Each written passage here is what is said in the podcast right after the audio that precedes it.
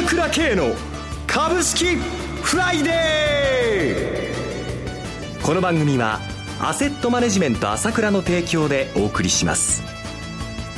皆さんおはようございます。アシスタントの浜田節子です。朝倉慶の株式フライデー。パーソナリティはアセットマネジメント朝倉代表取締役で経済アナリストの朝倉慶さんです。朝倉さんおはようございます。おはようございます。どうぞよろしくお願いいたします。よろしくお願いします。そして毎月第一金曜日はアセットマネジメント朝倉吉田沙織さんにもお越しいただいてお送りします。吉田さんおはようございます。おはようございます。よろしくお願いいたします。えー、さて朝倉さん、早速ですが今週の東京株式市場どのようにご覧になってらっしゃいましたでしょうか？そうですね。とにかく12連投しましたからね。はい。勢いがついてましたよね。大相場の予兆ということなんですが、はい、ここに来て、やっぱり海外の方がね、少し債券市場がだいぶ荒れ模様になりましたので、はい、今日なんかね、ドイツ国債が1%までいっちゃいましたから、ね、金利がね、はい、ちょっとこの辺の荒れ模様っていうんですけれども、まあ前の放送でも言ったけども、ちょっとここでまた収まり加減になるところかなというような動きではありましたね。はい。えー、それほど長引かないと思うんですよ、今回の混乱も。それほど懸念することもないないと思います。まあ将来はいろいろ債券の問題は起こること思いますけれども、はい、えー、まあその景気が良くなってきたということに過剰反応してるんだけど、今度はユーロ高になっちゃってるでしょ。はい。また状況が少し変わってくると思うんですね。えー、で、アメリカの方も金利、まだ IMF がもう来年に伸ばせなんてこと言ってますから、はい、やっぱり金融相場は続くという感じだと思いますので、はい、ここの混乱っていうのも、まあ、若干あるけれども止まるということだ。それから日本はあまり影響しないと思いますよ。はい。そうすると日本も上昇相場継続という、ね、もう上昇も上昇も大相場ですね。はい。えー、これにもかかわらずもう個人投資家の売りが止まらないじゃないですか。はい、先々週と先週で1兆円ぐらい売ってるでしょ。そうですね。今年になってから5兆円弱売ってるでしょ。上がったら売るという戦略、ね、これがね、本当にこれだけのね、大きな相場に入ってるんでね、私はこの売るっていう行為自体は、まあ、売ったり買ったりいいんだけども、買い戻せなくなるリスクっていうのを考えた方がいいと思いますよ。はい、どっかで買い戻せなくなっちゃうリスクって、まだ全然加熱してないで上がってるんだと。しかも大相場の調子あの、兆候が出てるということで、ここはですね、本当に相場大きいんだなというふうに思ってね、じっくり構えてもらいたいんだけど、どうも個人が腰が座ってないっていうところが寂しいところですね。はい。上場相場継続ということですね。それではお知らせを挟みまして、吉田さんのコーナーをお届けします。株式投資に答えがある。株高だからといって必ず設けられる保証はない。だからこそプロの情報が欲しい。そんな時に朝倉慶。経済予測のプロ、朝倉慶の情報は、アセットマネジメント朝倉のウェブサイトで、日々無料でリアルタイム配信中。迷ったら朝倉慶。キーワード、朝倉系で検索を。アセットマネジメント朝倉は、証券取引、金銭有価証券の予託貸付行為は行っておりません。また、情報提供する金融商品のお取引では、相場変動などにより損失を生じる恐れがあります。取引説明書、契約締結前交付書面などを十分にお読みいただき、ご理解の上、お取引ください。金融商品仲介業者登録、関東財務局長、金中第605号。吉田沙織の株式金曜ダービー。4月から始まりました新コーナー、吉田沙織の株式金曜ダービー。吉田沙織さんに注目銘柄を挙げていただき、さらに次回出演時には取り上げた銘柄の1ヶ月間のパフォーマンスを検証していただいて、吉田さんの予想を採点しようというものです。ただ一点お気をつけいただきたいのは、買い推奨するものではございません。吉田さんの視点で注目される銘柄を挙げていただきます。投資の最終判断はご自身で行ってください。えー、さて、吉田さん、ん、先月の注目銘柄から検証していただきましょうか。はい。はい、浜田さん、はい、日本株本当に強いですね。そうですね。先ほど朝倉さんからお話もありましたけど、やっぱり12連投っていうのは歴史的な、そうですよね。転換点来てますっていう感じですよね。はい。5月はもう少しあの、買い場となるような下げがあるかなと思いましたが、想定以上に強い展開となりました。はい。5月のラジオではそんな思いもありまして、新銘柄は下げがあっても大きな影響のなさそうな銘柄をと選んでみましたが、西武ホールディングス。コード番号9024。こちらはアメリカの投資ファンドサーベラスの売り出しがあり、株式受給悪化を懸念した売りが出て下げました。はい。まあ、こちらに関しては一時的な問題であって、中長期的にはいいと思います。あ次にリクルートホールディングスですね。はい、コード番号6098です。こちらに関しましては、4月からの上昇で一旦調整しているところですが、人材の流動化という点では TPP に絡む銘柄でもありますし、はい、押し目買いと考えています。はい。日本電産。コード番号6594です。こちらも全体が強い限り引き続き好調な動きを予測します。堅調に推移すると思います。はい。マークラインズ。コード番号3901ですね。こちらは中長期的には期待できますが、はい、決算を受けて過大な期待感から調整となっています。越境 EC ということで、やっていることはユニークなことをやっていますので、今後の動向を見ていきましょう。引き続き期待ということですね。はい。それでは、6月、今月の注目銘柄をお願いします。はい。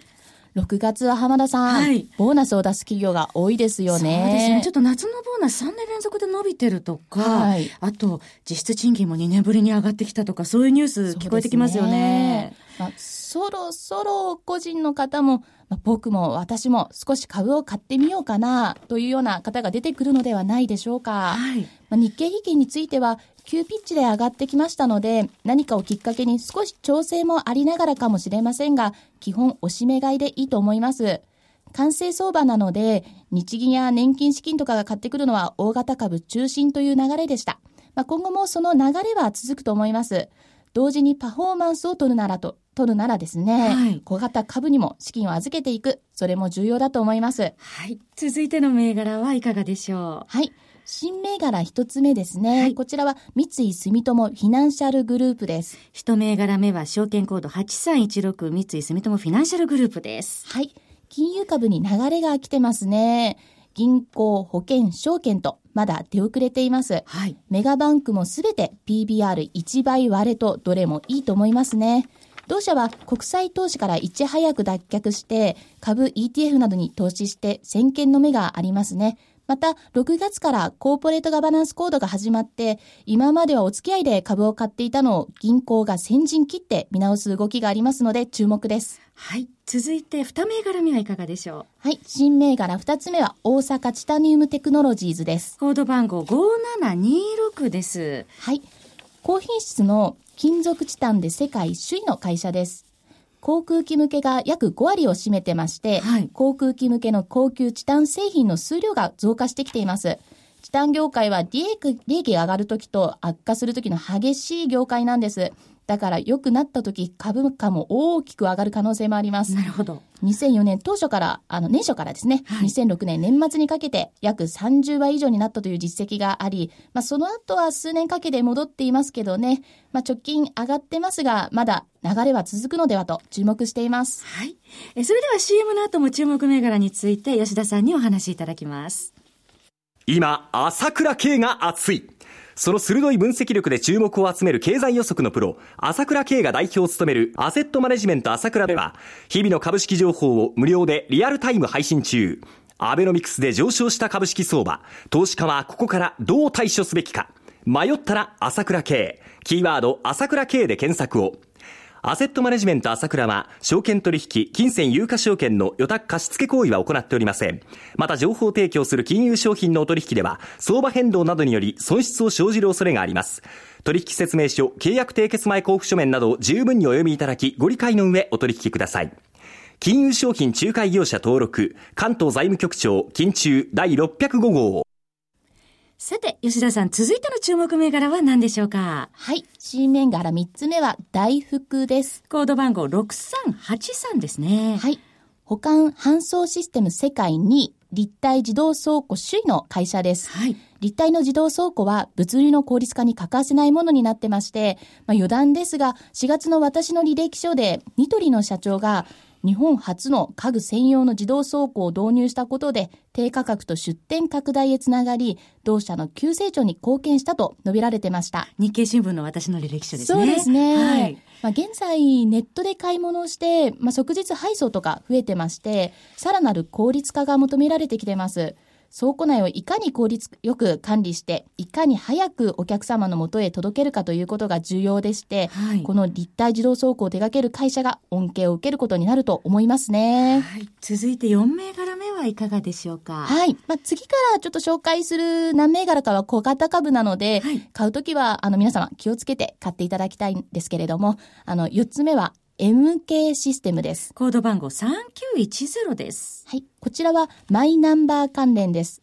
観光庁への申請を行う社会保険、労働保険などに関する業務システム、業務支援システムですね、はい、のネットでシャロームというのが主力商品ですね。社会保障税の一体改革であるマイナンバー制度が施行されることで、事業拡大の期待が広がりますね。マイナンバー関連もキーワードの一つですもんね。はい。続いて5銘柄目はいかがでしょう？はい。新銘柄5つ目はインフォコムです。コード番号4348です。はい。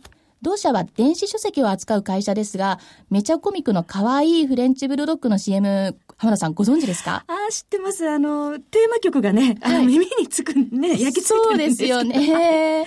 あの、まあ、あちらの、あの、記憶に残る、あの、メロディーのあの CM ですね。えー、あの、あれが効果があってですね、増収増益となっている会社ですね。はい。続いての銘柄いかがでしょうか？はい。新銘柄6つ目は、岡田アイオンです。コード番号6294です。こちらは解体用研機メーカーです。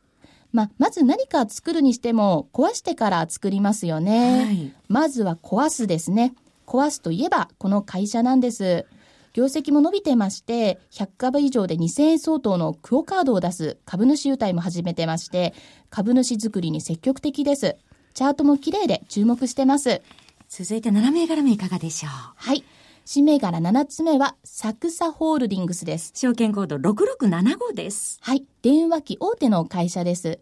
先日、空港の顔認証で話題となっています。はい、同社は昨年、法務省が成田空港などで実施した顔認証技術の実証実験に参加していまして、同技術の広がりにより将来恩恵を受けると私期待しています。はい、ありがとうございます。はい、えー、今月ですね、吉田さんに以上7銘柄取り上げていただきました。えー、なお繰り返しになりますけれども、取り上げた銘柄はいずれも吉田さんの視点で注目する銘柄でありまして、買い推奨するものではございません。投資の最終判断はご自身でなさってくださいますようお願いいたします。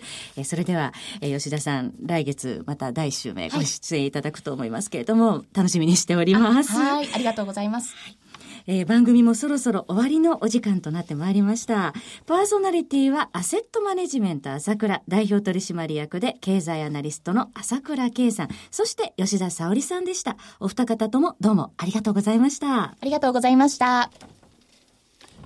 私、朝倉慶が代表を務めますアセットマネジメント朝倉では SBI 証券、楽天証券の口座開設業務を行っています。